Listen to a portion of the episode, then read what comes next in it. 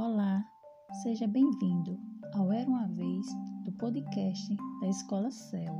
Hoje eu vou contar a história da independência do Brasil, narrada por mim, a professora Valdenora Andrade Silva. A história se passa em um país muito bonito, rico, cheio de plantas, flores e muitos animais.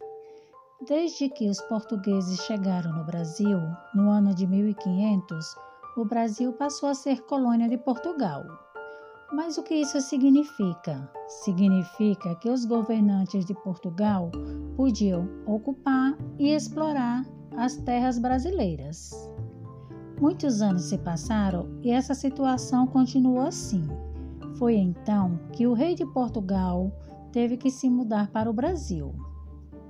Ele pegou o navio, colocou toda a sua família e veio para o Brasil. Morou aqui por alguns anos, mas ele teve que voltar.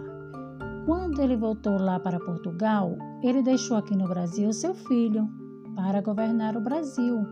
O nome dele era Dom Pedro I.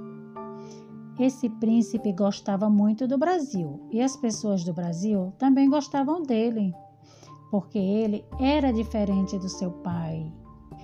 Portugal passou a ter conflitos com os governantes aqui do Brasil, porque ele queria que o Brasil dependesse para sempre dele. Porém, Dom Pedro I não achava isso certo. Então, ele começou uma luta para mudar isso.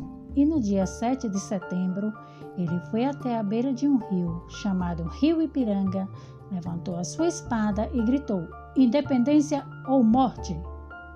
Desse dia em diante, o Brasil passou a ser livre. É por isso que todos os dias 7 de setembro nós comemoramos a independência do Brasil.